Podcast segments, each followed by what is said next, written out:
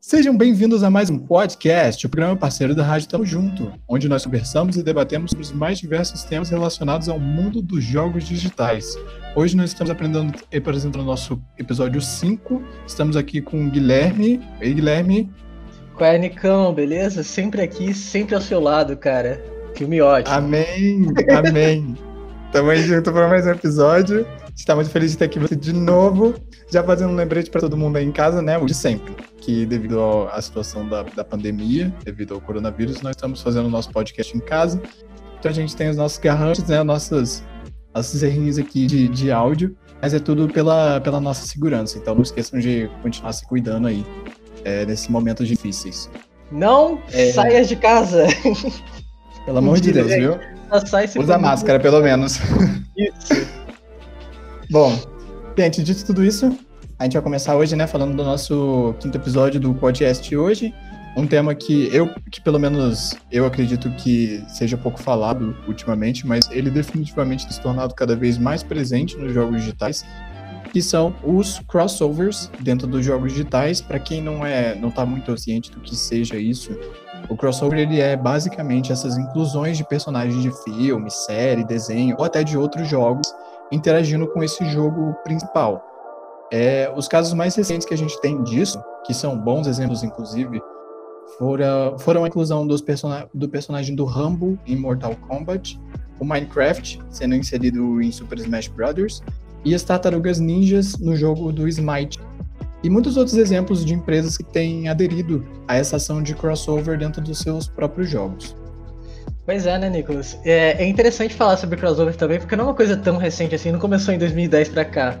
É um negócio que eu acho que já deve estar lá de 90, cara. Assim, meados, meados não, início de 90, porque no finalzinho de 90 eu lembro que já tinha Marvel vs Capcom e tava começando o Smash também. Tava começando o Smash ali na virada, de 99 para 2000 é, é bem Isso. interessante falar que Smash com certeza é o maior e mais ambicioso crossover no mundo dos jogos. Junta Pokémon, Zelda, Mario, Final Fantasy, é, Street Fighter, tem tudo lá, é muito louco Nossa, isso. Sim. E então ele é o, mai, é o maior até agora, e é o que eu mais conheço também. E para quem é. quiser ir lá conhecer o site do Smash, você vai ver todos os crossovers que são que estão no jogo atualmente, porque esse, essa última versão do Smash é o que tem mais personagens da franquia inteira, se eu não me engano, né, Nicholas? É, são, são, assim, de personagem principal, acho que já deve ter uns 70 e poucos, mas acho que tem quase umas 200, uns 200 títulos inseridos dentro do jogo. É um negócio muito absurdo.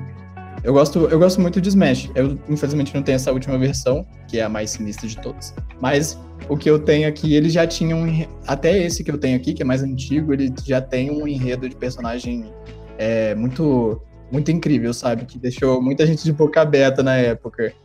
E hoje em dia o negócio tá ficando cada vez mais, mais louco, né?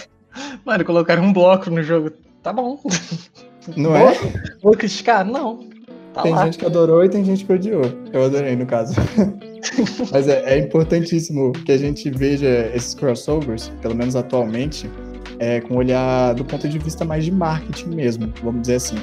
Porque ao mesmo tempo que esses crossovers hoje, hoje em dia sempre foram, né? Uma coisa muito linda da gente ver, ver vários personagens diferentes interagindo um com o outro.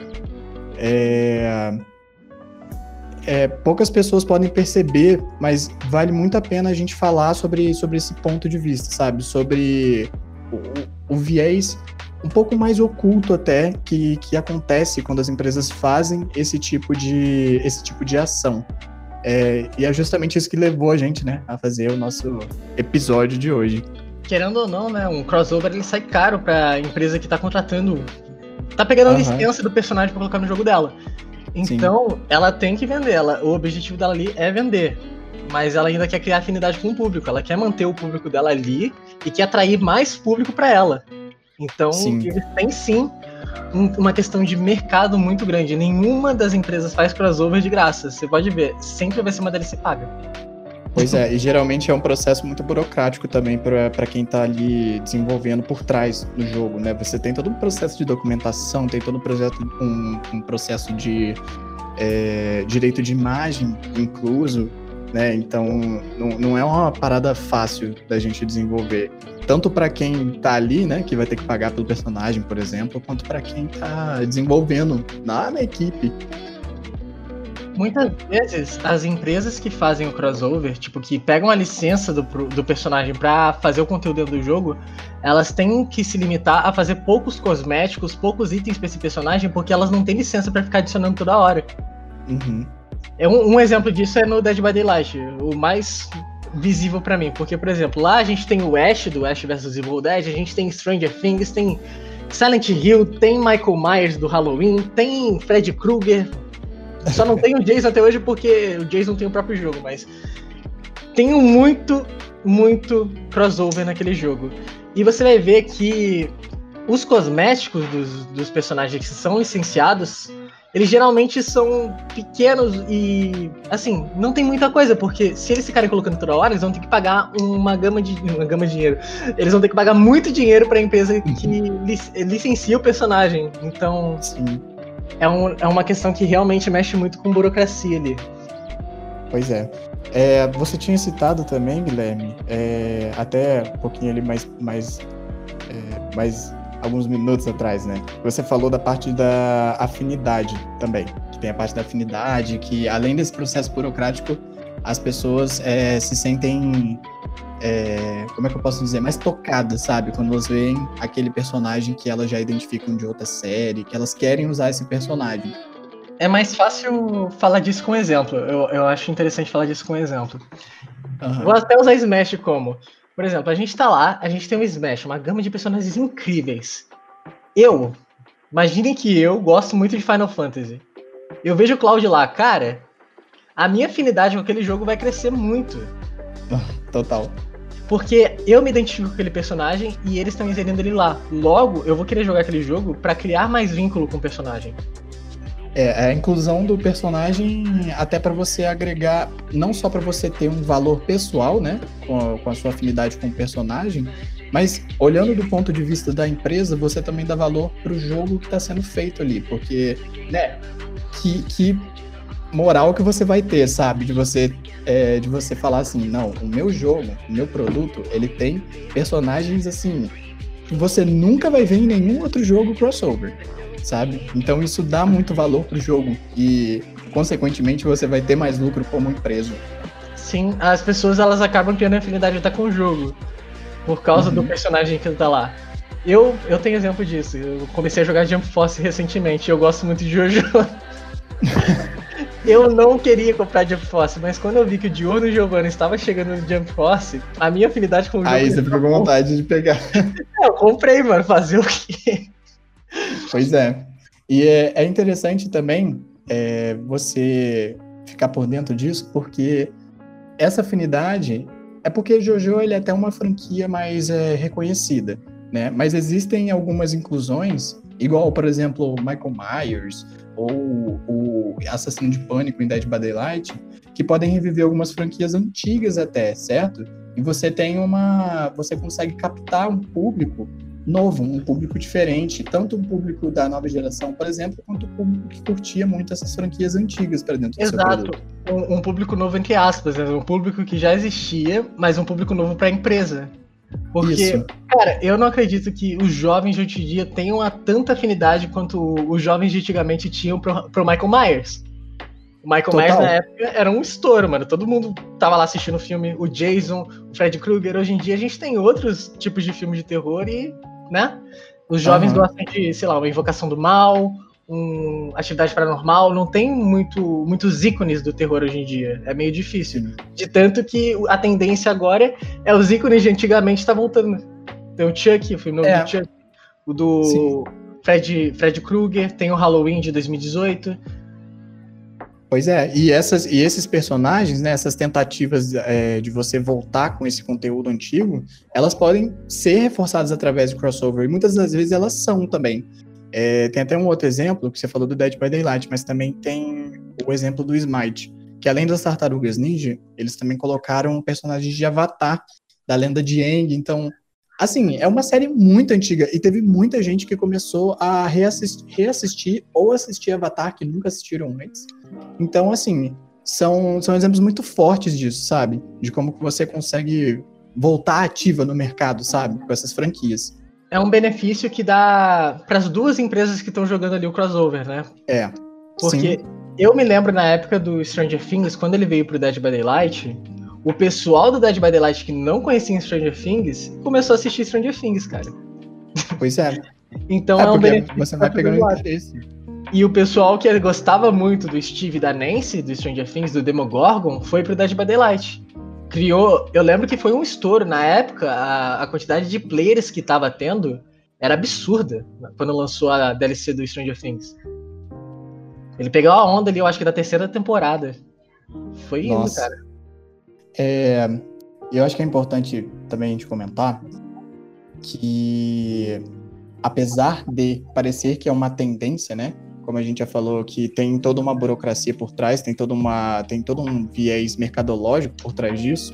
Até então, antigamente, isso não era tão fortemente presente, sabe? Até existia, mas não existia uma, uma, um impacto tão grande quanto tem acontecido hoje, porque hoje em dia as marcas estão investindo muito nisso, principalmente em jogos digitais, que uh, constam com é, microtransações, né, com um sistema de microtransações que você vai pagando aos poucos para você ter cosméticos, skin e tudo mais.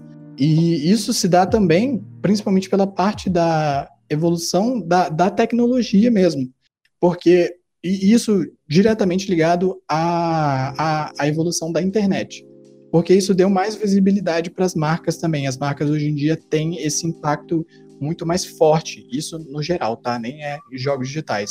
Nos jogos, no, nos jogos digitais, isso ficou ainda mais presente justamente por essa parte da. Microtransação, cara. Sim, da microtransação para criar uma afinidade com o público. Porque você sente mais tocado pelo personagem sabendo que ele está inserido no jogo.